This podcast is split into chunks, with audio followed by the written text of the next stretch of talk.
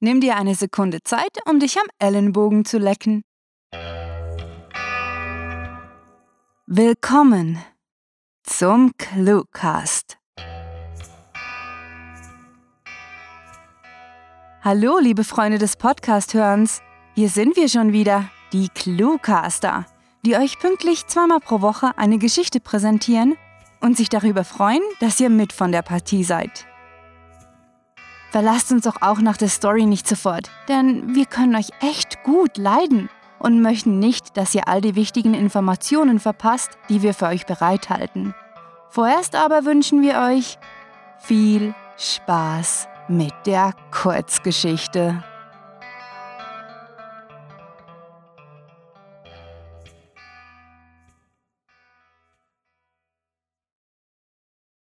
Fear and Love in Los Santos. Er hatte sie schon von weitem gesehen, und eigentlich hätte er sie überfallen wollen, so wie er es immer tat. Doch als er näher kam, blieb er verdutzt stehen. Sie stand alleine bei den Docks, direkt unter dem La Puerta Freeway und tippte gelassen auf ihrem Smartphone herum, während der mäßige Verkehr vor ihr auf der Nebenstraße vorbeirauschte, so als würde sie nicht existieren. Misstrauisch stieg er aus seinem schwarzen Entity XF aus, ging dahinter in Deckung und kramte zur Sicherheit eine Handfeuerwaffe aus seinem unsichtbaren Rucksack, dessen scheinbar bodenloses Fassungsvermögen ihn immer wieder erstaunte. Offenbar war die Fremde in der digitalen Welt des Internets gefangen, denn sie hatte ihn immer noch nicht entdeckt, und so hatte er etwas Zeit, sie zu bewundern. Sie trug praktische und dennoch elegante Kleidung, und einige wellige Strähnen ihres rotblonden, halblangen Haars fielen ihr ins Gesicht, als sie gespannt auf den kleinen Bildschirm starrte. Sie war das Schönste, was er in dieser vermaledeiten Stadt jemals gesehen hatte. Nach einer Weile tauschte sie ihr Telefon mit einer schweren Waffe aus, an der er einen Schalldämpfer und ein Zielfernrohr erkennen konnte. Sofort ging er in Deckung. Doch anstelle davon, sofort auf sie zu feuern, wartete er gespannt ab, was sie wohl tun würde. Normalerweise würde sie entweder das Feuer eröffnen oder aber in irgendeinen Wagen einsteigen und wegfahren. Doch anstelle dessen kam sie langsam auf ihn zu und blieb direkt vor ihm stehen, ohne auch nur vorsichtshalber ihre Waffe auf ihn zu richten. Verwirrt und aufgeregt überlegte er einige Sekunden, was er tun sollte, und kletterte dann schlussendlich hoffnungsvoll auf den Fahrersitz seines Sportwagens. Sie lächelte stoisch und entfernte sich von der Fahrertür. Doch gerade als er dachte, die kurze Begegnung wäre zu Ende und er würde sich wieder mit der Mittelmäßigkeit seines Lebens als Gauner abfinden müssen, stieg sie mit einer frechen Selbstverständlichkeit in sein Auto. Sein Herz setzte einen Schlag aus. Sie saß tatsächlich direkt neben ihm und blickte stumm auf die Straße vor ihn. Wie paralysiert war er nicht fähig, sich zu bewegen. Und währenddem er fieberhaft überlegte, wohin er fahren sollte, ob er überhaupt losfahren sollte, streckte sie ihre zierliche Hand aus und tippte etwas in sein Navigationsgerät. Sie waren ohne miteinander zu sprechen zu einem Spirituosenhändler gefahren, und obwohl sie wahrscheinlich nicht wiederkommen würde, hatte er vor dem Ladeneingang auf sie gewartet. Nun raste sie im Höchsttempo durch Little Seoul, während die Polizei hinter ihnen herjagte und die Sirenen heulten, und plötzlich reichte sie ihm etwas Geld. Wahrscheinlich die Hälfte ihrer Ausbeute vom Überfall. Wieder langte sie zum Navi. Und ohne weiter darüber nachzudenken, folgte er der violetten Linie auf der Landkarte so lange, bis sie Downtown und die Polizei hinter sich gelassen hatten und sich durch die schmalen, kurvigen Straßen der Rockford Hills schlängelten. Etwas enttäuscht stellte er fest, dass sie wohl zu einem Yoga-Studio wollte. Doch seine Neugier trieb ihn dazu, dennoch auszusteigen und hinter ihr herzulaufen. Mit einem gewaltigen Grinsen trabte er über die hübsch gestaltete Terrasse und wäre vor lauter Lachen beinahe in den Pool gefallen, nachdem sie Fabien, diesem Kotzbrocken von Yogalehrer, ins Gesicht geschossen hatte, und ein erfreutes Jauchzen entwich ihm, als sie wieder in seinen Wagen stieg und dort auf ihn wartete. Nun selbst auf dem Beifahrersitz musste er sich überlegen, wohin die Reise gehen sollte. Also tippte er nach kurzem Überlegen die Koordinaten von Sandy Shores ein, wo eine weitere lustige Aktivität auf sie warten würde. Er war erstaunt, wie gut sie mit seinem Flitzer zurechtkam und wie wenig Patzer ihr beim Fahren passierten. Doch als sie mit Vollgas über die sandigen Dünen bretterte und schließlich gegen eine kleine Felsformation fuhr, machte er sich eine mentale Notiz, sich das nächste Mal wieder selbst hinters Steuer zu setzen.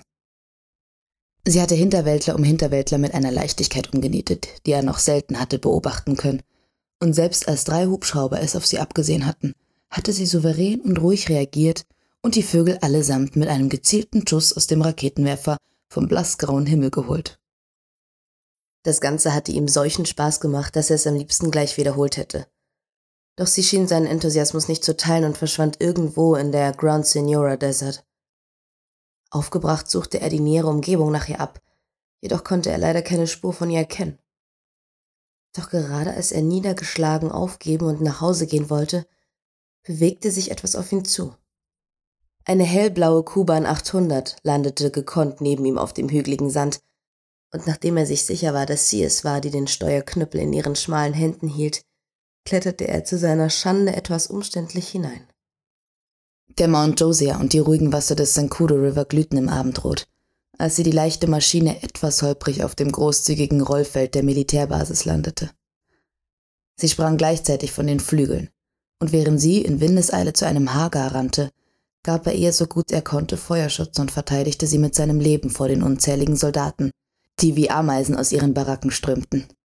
Irgendwann, just in dem Moment, als er dachte, er würde es nicht mehr schaffen, bog sie in einem gepanzerten Jeep um die Ecke, erledigte lapidar drei Männer, die wie wild auf ihn schossen und ließ ihn einsteigen.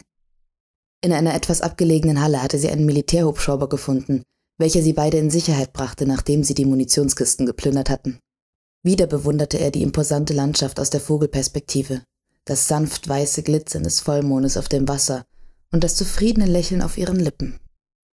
Er war sicher kein Professor der Phänomenologie, doch nach all dem, was er beobachtet hatte, erkannte er diese stumme Frau als einzigartig. Es hatte drei Tage gedauert. Drei Tage, in denen er mit seiner neuen Gefährtin Los Santos erkundet und terrorisiert hatte. Und während denen er sich wie Kleid gefühlt hatte, dem an der Seite seiner Bonnie kein Risiko zu groß, keine Tat zu brutal war, bis er endlich nach dem Headset griff, das seit Wochen unbenutzt neben ihm auf dem Pult lag. Er konnte das Knacken der Membran seines alten Lautsprechers hören, das seine Stimme blechern klingen ließ, als er sagte Hi, ich wollte dir nur sagen, dass. Sie fuhr unberührt weiter, vorbei am Winewood-Schild und am Galileo-Observatorium, während er immer aufgeregter wurde und beinahe panisch nachdachte, was er denn eigentlich sagen wollte. Ich. fuhr er nach einer viel zu langen Pause, von der er hoffte, sie würde sie für einen Verbindungsfehler halten, fort. Wollte nur sagen, dass es wirklich Spaß macht mit dir. Kaum hatte er die Worte stammelnd gesagt, griff er sich genervt an die Nasenwurzel und war sich sicher, dass er sich wie ein Vollidiot angehört haben musste.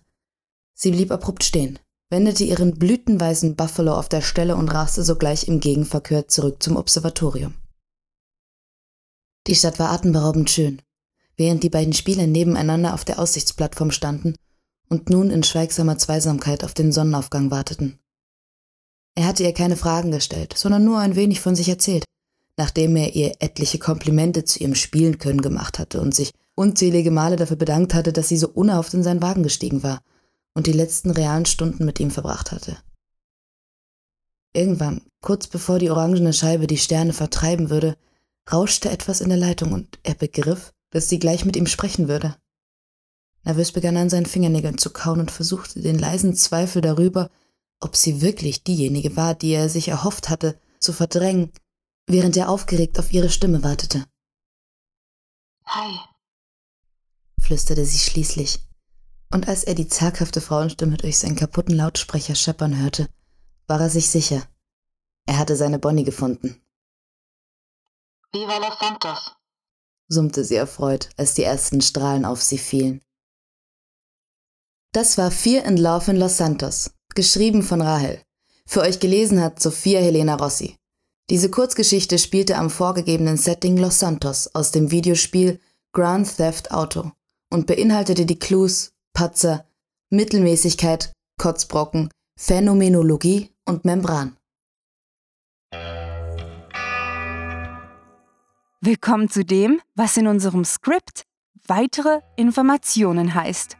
Und vielen Dank, dass ihr noch ein Weilchen bei uns bleibt, um zu erfahren, was wir euch erzählen möchten. Über 300 Kurzgeschichten zum Lesen sind nun bereits auf ClueWriting erschienen und die Stories werden nach und nach fleißig verpodcastet. Dabei sind unzählige Charaktere zum Leben erweckt worden und, wenn ihr mögt, könnt ihr mit uns allerhand aus allen erdenklichen Genres erleben.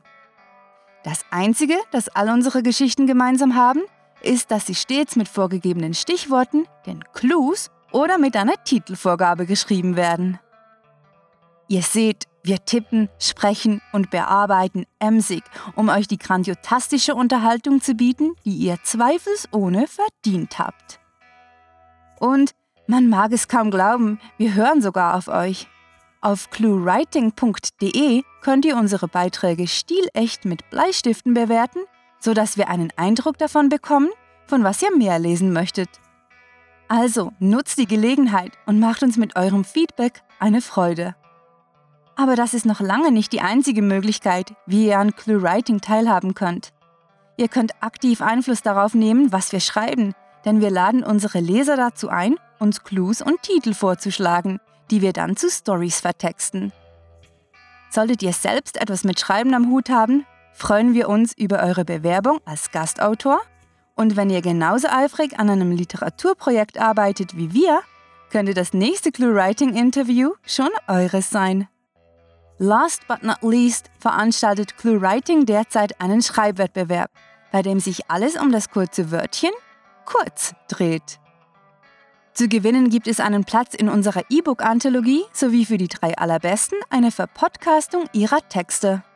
Zögert nicht länger und schaut sogleich vorbei auf cluewriting.de, denn wir haben viel mehr zu bieten, als ihr euch zu träumen wagt. Die beiden Autorinnen von ClueWriting sind aber bei weitem nicht die einzigen, denen ihr dieses grandiotastische Projekt zu verdanken habt. Was wäre ein Cluecast ohne die Sprecher von hörtalk.de? Wir danken Ihnen dafür, dass Sie unsere Literatur in kleinen Häppchen auch für den Gehörgang optimieren und hoffen, dass unsere Leser und Hörer Sie gebührend mit wohlverdientem Applaus belohnen werden. Besucht diese Helden des Cluecasts auch auf ihren Seiten und vergesst nicht, dem Echo ihrer Stimmen zu folgen. Hallo, ich bin die Sophia Helena Rossi. Ich bin Schauspielerin und Sprecherin und finde es total schön, beim Cluecast dabei zu sein. Ich liebe die Arbeit als Sprecher, weil es eine tolle Abwechslung zum Drehalltag ist. Da hat man nämlich nicht immer die Möglichkeit, sich auszuprobieren und zu gestalten. Ich hoffe, die Geschichte hat euch gefallen. Man hört sich. Wir sind schon fast am Ende der heutigen Episode angekommen, doch es gibt noch etwas, das wir euch unbedingt sagen wollen. Besucht uns auf cluewriting.de, um mehr über unsere Beiträge, die Sprecher sowie die Autorinnen zu erfahren und um schon jetzt zu wissen, wann die nächste Story zum Lesen oder zum Hören erscheinen wird. Aber Achtung, wenn ihr erst einmal mit ClueWriting angefangen habt, besteht ein klitzekleines Suchtpotenzial. Und natürlich sind wir, wie jedes Projekt, das etwas auf sich hält, auch auf Social-Media-Plattformen zu finden.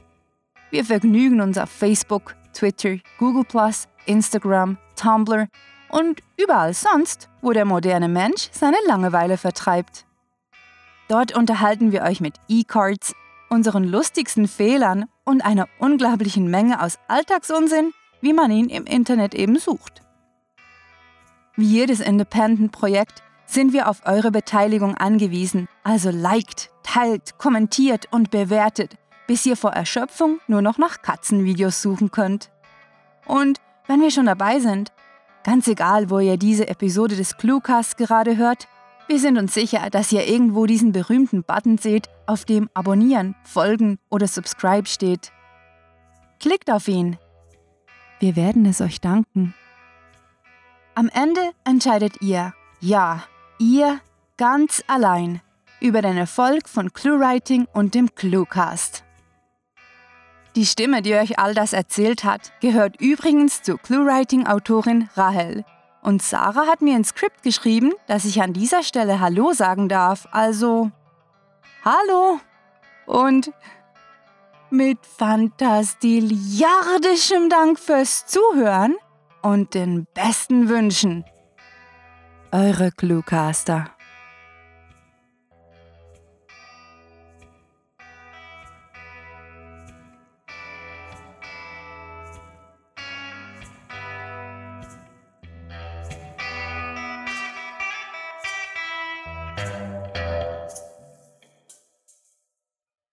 Wir haben die Antwort auf all deine Fragen. Du findest sie unter deinen Beinmuskeln, nahe am Unterschenkelknochen und du kannst sie mit Hilfe eines Skalpells erreichen.